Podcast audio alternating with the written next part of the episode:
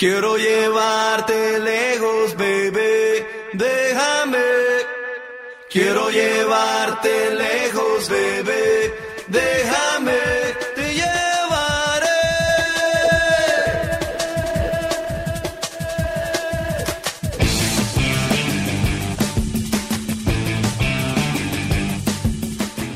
Pasaporte viajero.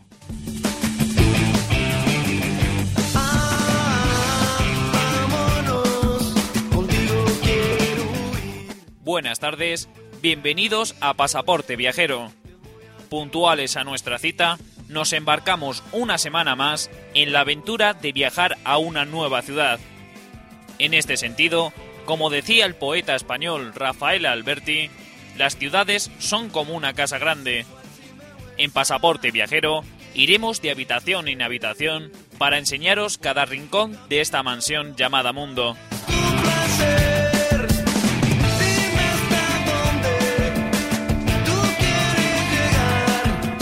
Como bien sabéis, en nuestro punto de encuentro www.pasaporteviajero.blogspot.com encontraréis todas las herramientas necesarias para conocer las ciudades que hemos visitado junto con sus mapas. Descargaros los programas para usarlos como audioguía en vuestras visitas a las ciudades o escribirnos a nuestro mail pasaporteviajero@radioritmo.org para resolver vuestras dudas o nos trasladéis vuestras sugerencias.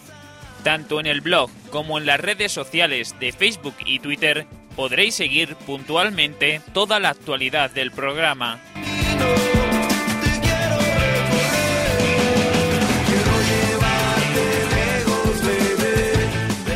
Tras el micrófono verde de Radio Ritmo Getafe, os habla Fran Pajuelo, que como guía turístico de este programa llevaré los mandos que nos trasladen en el día de hoy a la ciudad de Roma. Conozcamos los datos generales de la capital italiana.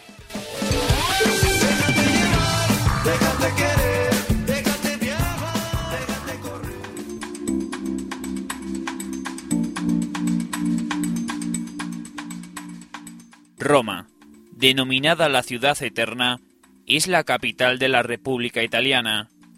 Está ubicada en la zona central y occidental de la península itálica, en ambas orillas del río Tíber y a unos 20 kilómetros de su desembocadura en el mar Terreno. Tiene una población de 2.800.000 habitantes que unidos a los de su área metropolitana se elevan a 4.300.000 habitantes aproximadamente. En la zona oeste de la ciudad se encuentra el enclave de la Ciudad del Vaticano, un estado independiente y soberano que alberga la Santa Sede Papal.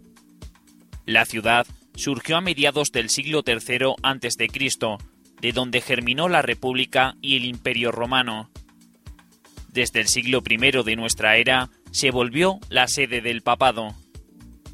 Tras el repliegue del dominio de Bizancio en el siglo VII, fue centro de los estados pontificios hasta su anexión en 1870 por parte del Reino de Italia.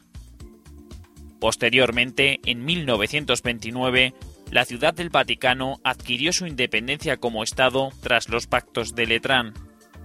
Es considerada una de las cunas de la civilización occidental y el centro espiritual del catolicismo.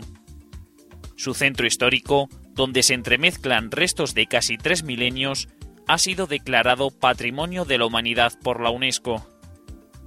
Roma tiene un clima mediterráneo que caracteriza a las costas de Italia. El clima es confortable de abril a junio y de mediados de septiembre a octubre, donde los días son soleados y cálidos. En verano, la temperatura promedia 24,5 grados y el invierno generalmente frío, con una temperatura media en el mes de enero de 8,5 grados.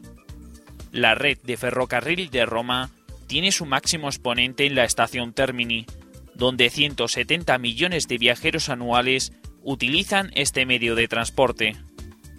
La ciudad cuenta con dos aeropuertos internacionales, el aeropuerto Leonardo da Vinci en Fiumicino y el aeropuerto Giovanni Battista en Ciampino.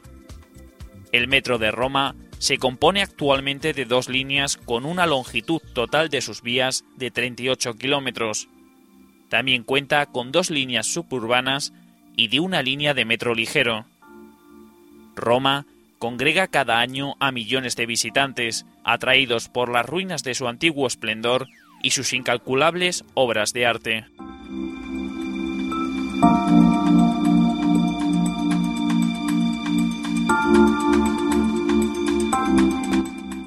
Una vez conocidos los datos, encendemos los motores de nuestro avión privado y ponemos rumbo a Roma.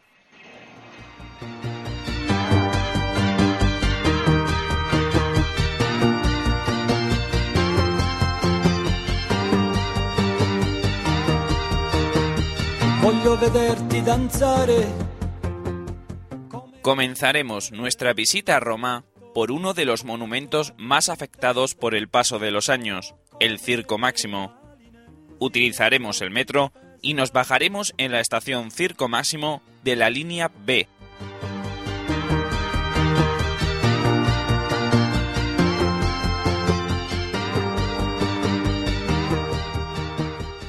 El Circo Máximo de Roma, situado entre los montes Aventino y Palatino, era un recinto alargado con espacio para 300.000 espectadores. La pista de arena, con unas dimensiones de 600 metros de longitud y 225 metros de anchura, hacía del Circo Máximo el mayor circo de Roma.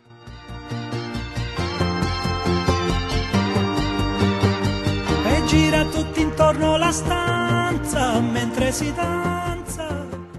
En el Circo Máximo se realizaban diferentes competiciones entre las que destacaban las carreras de carros. En ellas, los participantes trataban de dar siete vueltas al circo, unos para ganarse el prestigio, otros para ganarse la libertad.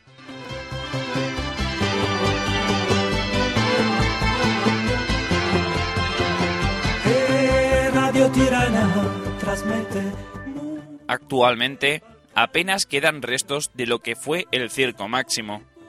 Tan solo se puede observar la enorme esplanada que conserva la forma que tuvo en su día el recinto, lo cual suele provocar decepción en los turistas que lo visitan tratando de encontrar los restos del edificio. En películas como Ben Hur, salvando eso sí las distancias, podremos imaginarnos cómo fue el edificio en la antigüedad.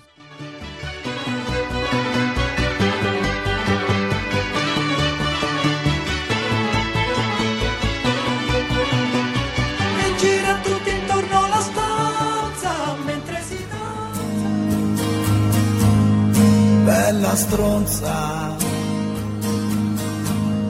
che hai distrutto tutti i sogni della donna. A escasos metros del Circo Máximo encontraremos el monumento de la Boca de la Verdad. Caminaremos en dirección noroeste hasta llegar a la iglesia de Santa María de Cosmedín, donde está situado el monumento. Bella stronza,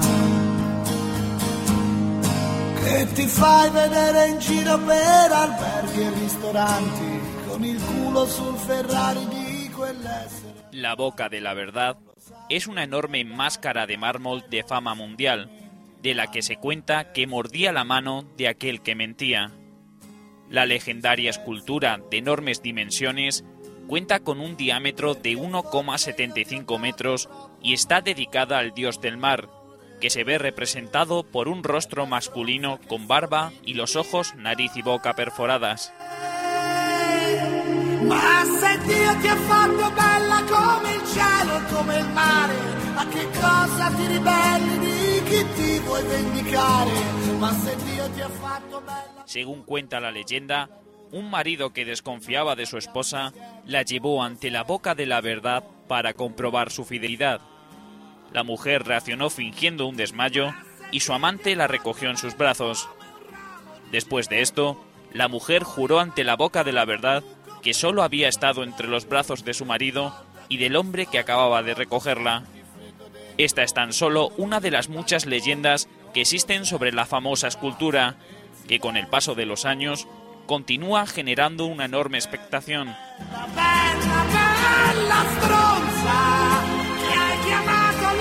Volante quella notte e volevi farmi mettere il manette solo perché avevo perso... La escultura se encuentra situada desde 1632 en una de las paredes exteriores de la iglesia de Santa María de Cosmedín, en la cual suele haber bastante gente haciendo cola para fotografiarse con la mano dentro de la boca de la escultura.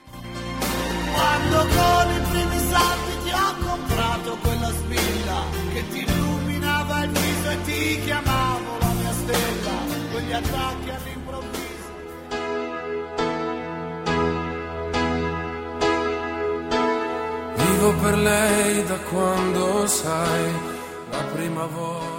Una de las grandes ventajas de Roma, que satisface enormemente al viajero, es que por cualquier calle podremos encontrar excavaciones con restos de la época romana, los cuales no están señalados en las guías, pero en la sorpresa está el encanto. No es el caso de nuestra próxima visita, ya que está muy presente para todo aquel que conozca Roma. Caminaremos hacia el este para visitar el Coliseo romano. e.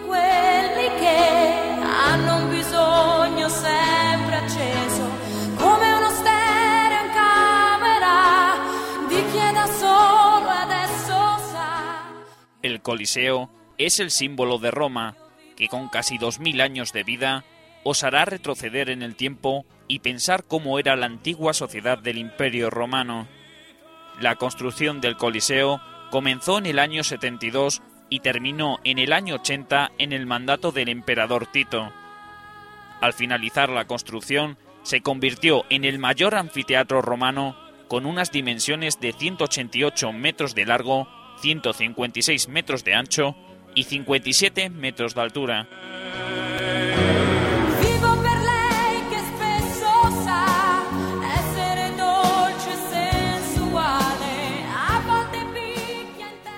Durante el Imperio Romano y bajo el lema de Pane Circus, el Coliseo romano permitía a más de 50.000 personas disfrutar con las muestras de animales exóticos, ejecuciones de prisioneros, recreaciones de batallas y las peleas de gladiadores. Estuvo en activo durante más de 500 años, siendo los Juegos del siglo VI los últimos celebrados en el Coliseo. A partir de este siglo, el Coliseo ha sufrido saqueos, terremotos e incluso bombardeos durante la Segunda Guerra Mundial. Con un gran instinto de supervivencia, el Coliseo fue utilizado durante décadas como almacén, cementerio e incluso castillo de la nobleza.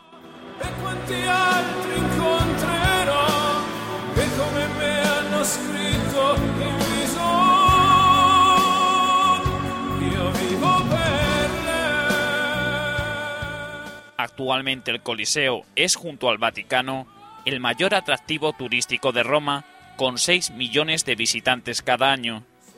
Cada Viernes Santo, el Papa preside el Vía Crucis en el Coliseo. Siempre ha sido un lugar muy unido a la Iglesia y este día se recuerda a los primeros cristianos que murieron en la arena. Si hay mucha cola en el Coliseo, podéis sacar la entrada en el Palatino, ya que suele haber menos gente y la entrada es combinada.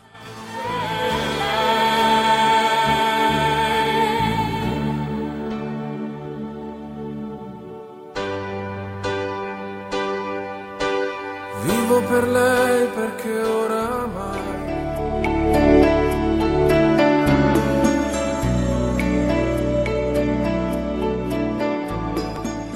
Junto al Coliseo encontraremos las ruinas del Foro Romano.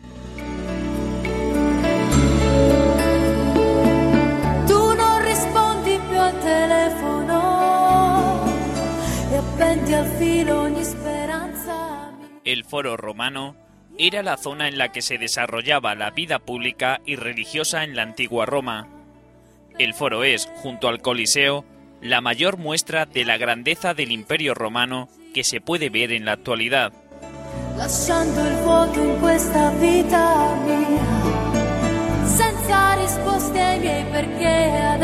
cosa mi resta di te?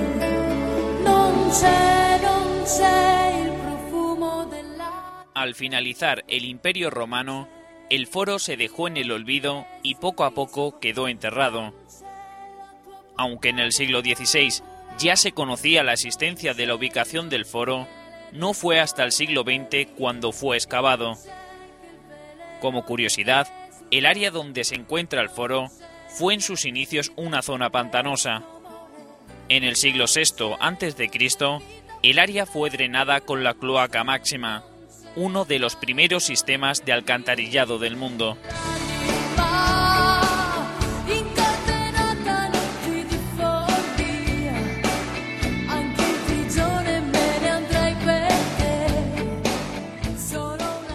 Además del gran número de templos que hay en el foro, pueden encontrarse otros puntos de interés como la Vía Sacra, la calle principal que comunica la Piazza del Campidoglio con el Coliseo, el templo de Magencio y Constantino, que aunque está derruido en su mayor parte, su tamaño da motivos para pensar que fue uno de los edificios más importantes del foro, o la Curia, donde se reunía el Senado romano para tomar decisiones y gobernar Roma.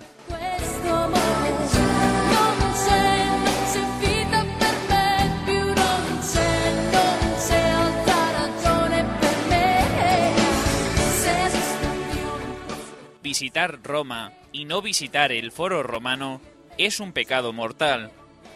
Recorrer la vía sacra e imaginar cómo era hace más de 20 siglos cuando Julio César caminaba por ella es un auténtico regalo para la vista.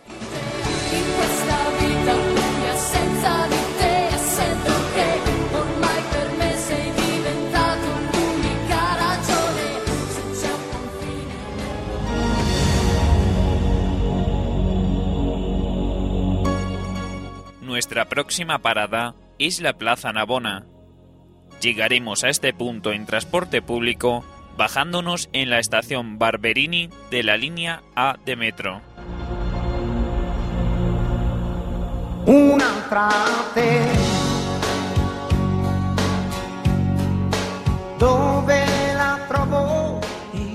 La Plaza Navona es una de las plazas más bonitas de Roma.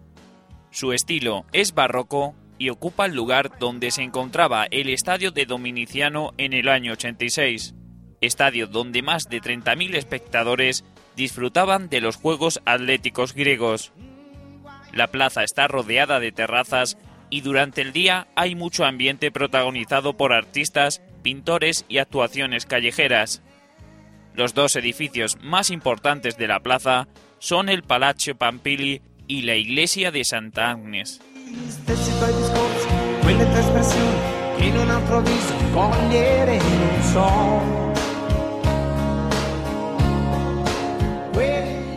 Sin duda, el mayor atractivo de la Plaza Navona son las tres fuentes que ordenó construir Gregorio XIII. En la parte central de la plaza encontraremos la Fontana de Quattro Fiumi, construida en el año 1651 por Bernini. Las cuatro estatuas representan a los cuatro ríos más importantes de la época, el Nilo, Danubio, Ganges y el Río de la Plata. En el centro está el obelisco de 16 metros que fue encontrado en la vía Apia del circo de Masencio.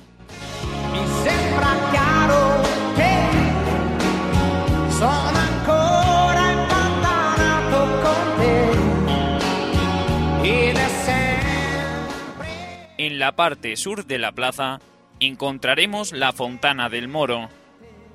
Fue creada por Giacomo de la Porta y perfeccionada posteriormente por Bernini.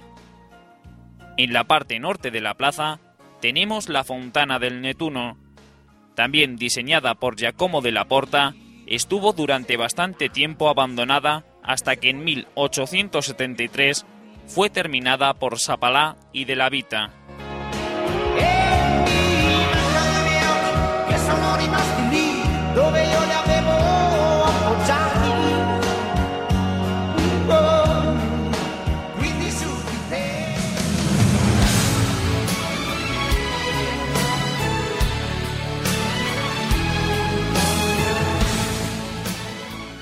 Caminando hacia el este, llegaremos a una de las joyas arquitectónicas de Roma, el Panteón de Agripa.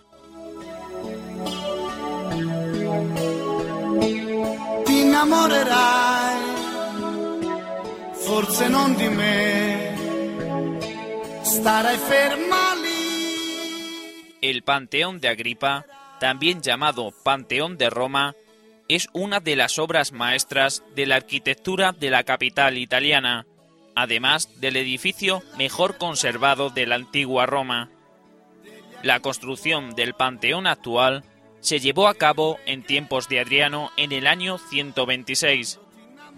El nombre de Agripa procede porque donde está construido el edificio actual estaba anteriormente el Panteón de Agripa, víctima de un incendio en el año 80.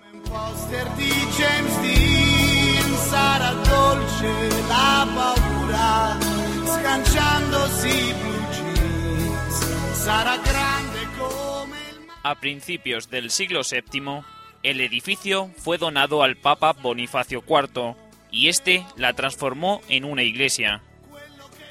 Si hay algo que sorprende en la arquitectura del Panteón, son sus medidas. El edificio circular mide exactamente lo mismo tanto de altura como de diámetro, 43,5 metros. En su cima, una abertura de 9 metros ilumina todo el edificio.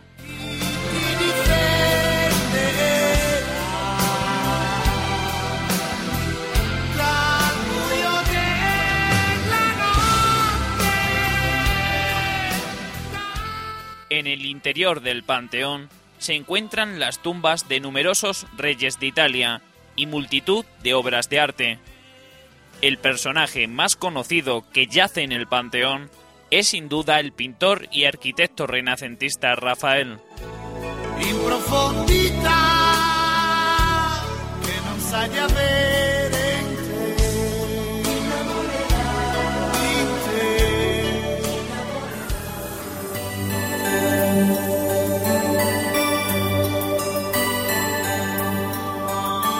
Bastasse una bella canzone. Seguiremos caminando hacia el este, ya que a escasos 500 metros llegaremos para contemplar la maravillosa Fontana de Trevi.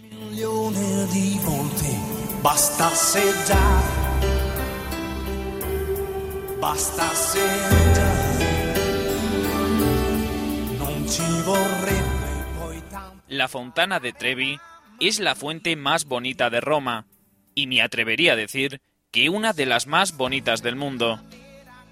Con unas dimensiones de 20 metros de anchura por 26 metros de altura, también ostenta el récord de la fuente más grande de la ciudad. Los orígenes de la fuente se remontan al año 19 a.C., época en la que la fontana era el final del acueducto Aquavirgo. Si per se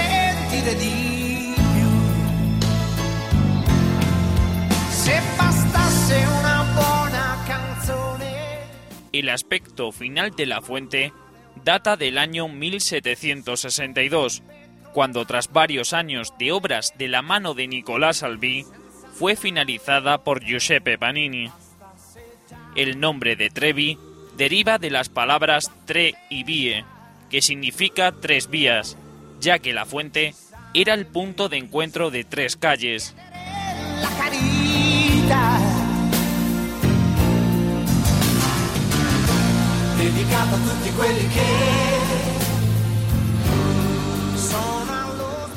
Si habéis visto alguna vez la fontana de Trevi, os preguntaréis por qué siempre hay gente lanzando monedas al agua. El mito, nacido con la película de 1954, Tres monedas en la fuente, dice que si arrojas una moneda, volverás a Roma. Si arrojas dos, encontrarás el amor con una atractiva italiana o italiano. Y si arrojas tres monedas, te casarás con la persona que conociste. Si queréis que esto funcione, es recomendable lanzar la moneda con la mano derecha sobre el hombro izquierdo. Si queréis cumplir alguno de los tres deseos, no olvidéis llevar alguna moneda preparada.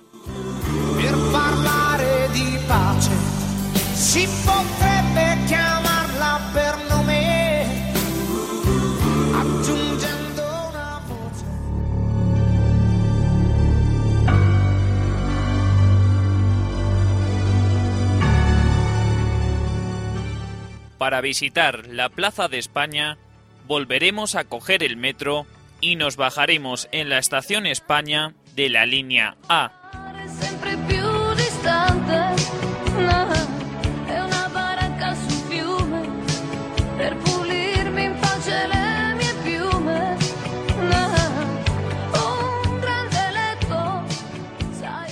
La Plaza de España es una de las plazas más conocidas de Roma. Su nombre, Piazza España, viene dado porque desde el siglo XVII se encuentra en esta plaza la Embajada Española. Si hay algo famoso en la plaza, son sus escaleras construidas a principios del siglo XVIII para comunicar la plaza con la iglesia de la Trinidad dei Monti. En el mundo de la moda, sus 135 peldaños son conocidos por celebrarse en ellos el desfile Donne Sotto le Stelle, las mujeres bajo las estrellas. Este acontecimiento se celebra a mediados de julio y si tenéis ocasión, aunque no os guste la moda, ver la plaza engalanada merece la pena.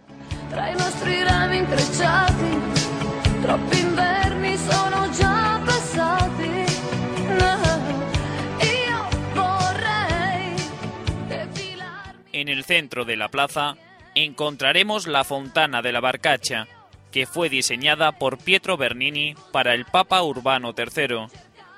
Su construcción concluyó en el año 1627 a manos de su hijo el gran Gian Lorenzo Bernini. La fuente, con forma de barco, tiene grabados soles y abejas, los emblemas de la familia Bernini.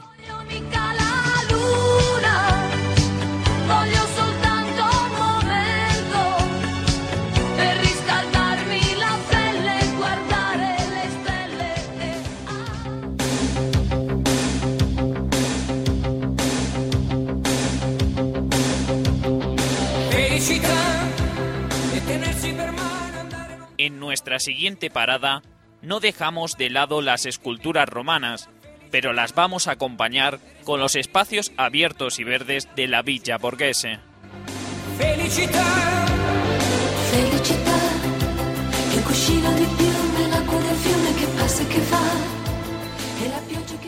La Villa Borghese es uno de los parques urbanos más grandes de Europa. El Estado italiano adquirió los jardines a la familia Borghese en 1901 y los abrió al público dos años más tarde. Lo que diferencia este parque de otros como el Hyde Park de Londres o el Central Park de Nueva York es la perfecta combinación de la naturaleza con el arte de Roma. En sus jardines encontraréis edificios, esculturas, monumentos y fuentes de famosos artistas de diferentes épocas.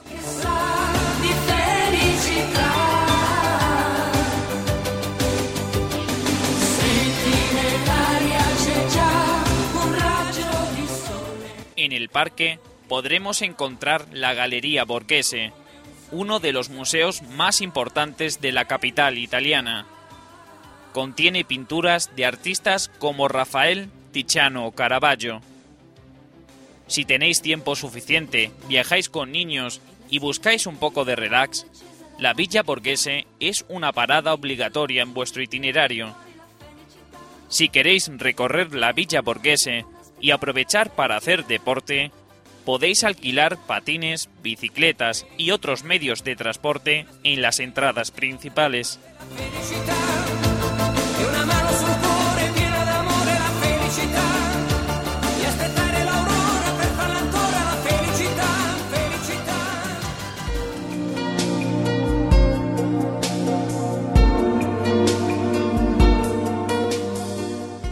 Dejamos el Estado de Italia para trasladarnos a la Ciudad del Vaticano. Para ello, cogeremos el metro en la línea A y nos bajaremos en la estación Ottaviano. È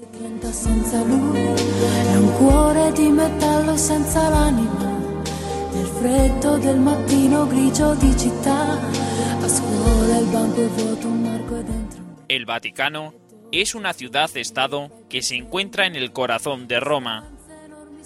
La ciudad del Vaticano es mundialmente conocida por ser el centro neurálgico de la Iglesia Católica.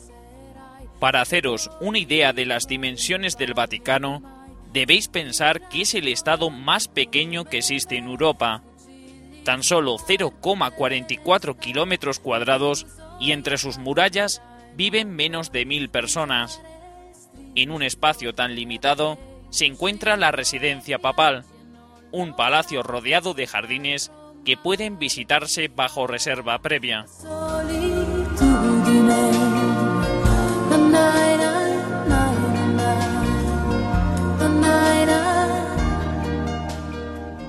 En la ciudad del Vaticano hay tres visitas que son imprescindibles.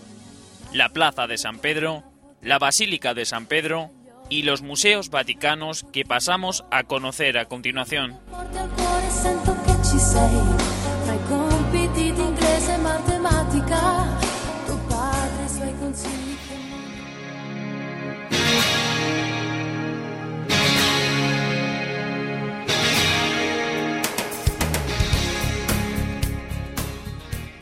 La Plaza de San Pedro es una de las plazas más hermosas y grandes del mundo. Con unas dimensiones espectaculares de 320 metros de largo y 240 metros de ancho, en las liturgias y grandes acontecimientos ha llegado a albergar a más de 300.000 personas. La construcción de la plaza se llevó a cabo entre 1656 y 1667 de la mano de Bernini.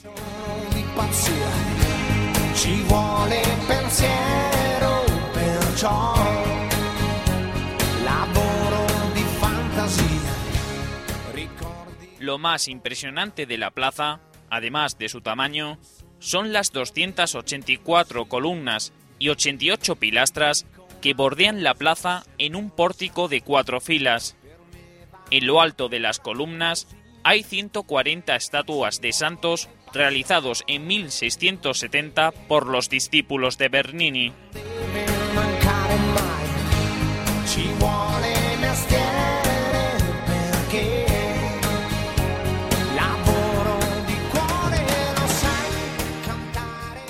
En el centro de la plaza destaca el obelisco y las fuentes, una construida por Bernini y la otra por Maderno.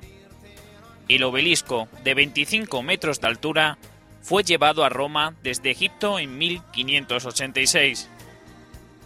La forma más espectacular de llegar a la plaza de San Pedro es por la vía de la Conciliazione, una larga calle que comienza en el castillo de San Angelo.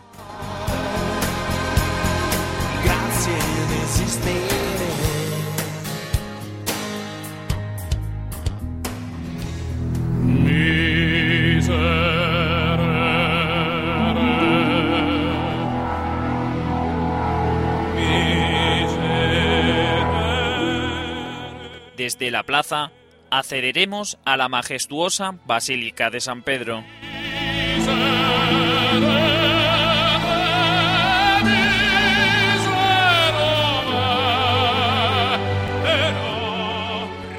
La Basílica de San Pedro acoge en su interior a la Santa Sede.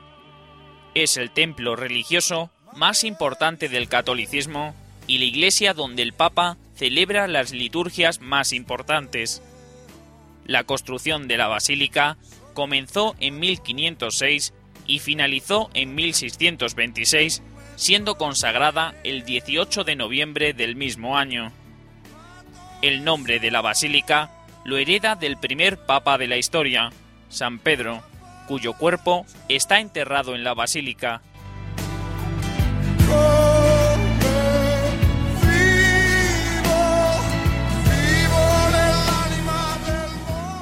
La Basílica de San Pedro tiene una capacidad para 20.000 personas.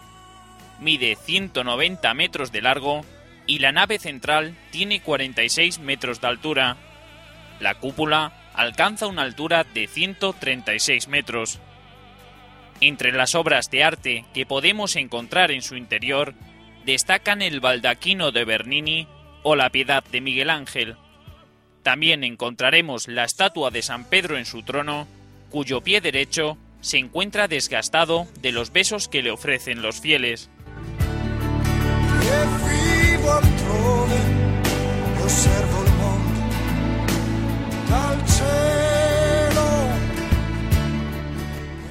Una de las cosas que más llama la atención de la basílica es su increíble cúpula. Fue iniciada por Miguel Ángel, continuada por Giacomo de la Porta y finalizada por Carlo Maderno en 1614. La cúpula de la basílica ha servido de inspiración para otros proyectos posteriores. La Catedral de San Pablo en Londres o el Capitolio de Washington son claros ejemplos.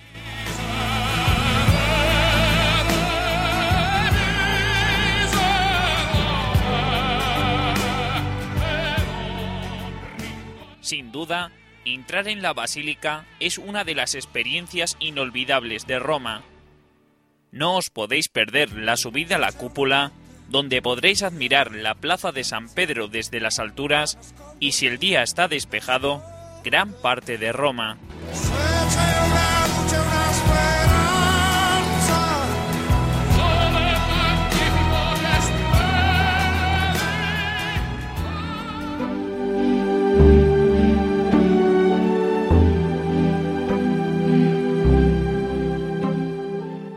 Nos dirigiremos hacia la parte norte para visitar los museos vaticanos.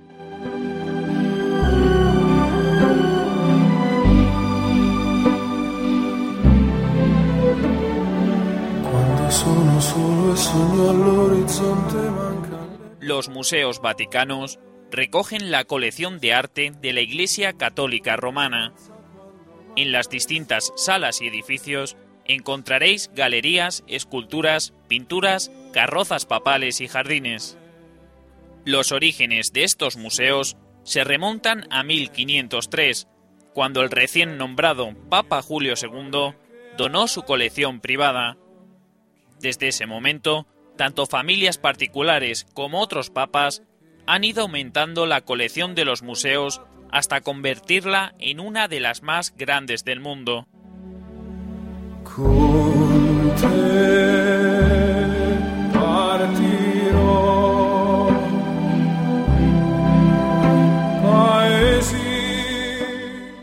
Actualmente, los museos vaticanos reciben más de 4 millones de visitantes anuales, aunque sin duda una de las razones es ser la puerta de entrada a la capilla Sistina.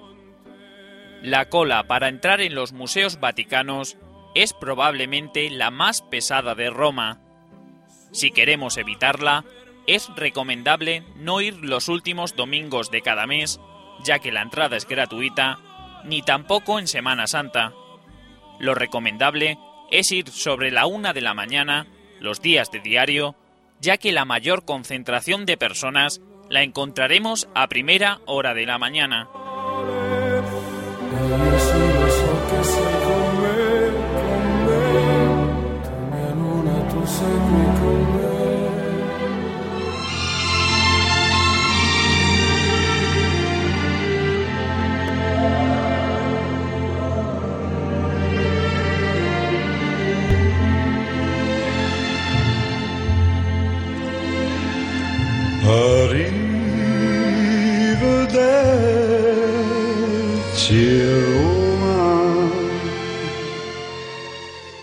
Situada dentro de los museos, la Capilla Sistina es uno de los mayores tesoros del Vaticano, de Roma y probablemente del mundo.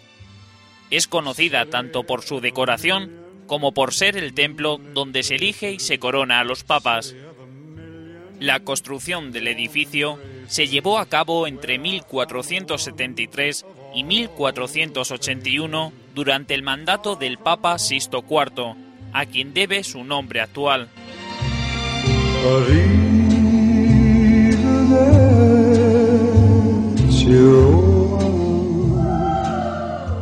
Lo que llama la atención de la capilla Sistina no es su arquitectura, sino los frescos que recubren por completo las paredes y el techo.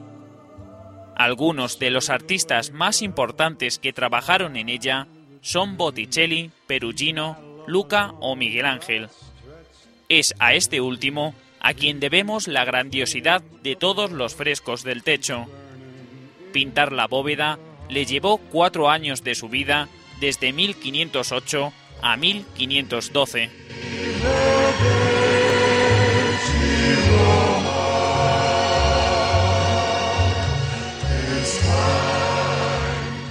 Sin duda, la creación de Adán es la imagen más conocida de la capilla se encuentra en la parte central de la bóveda y representa la historia del Génesis en la que Dios da la vida a Adán. En la capilla Sistina también encontraremos más frescos del arquitecto y pintor italiano Miguel Ángel, como el juicio final, que lo encontraremos en el altar mayor.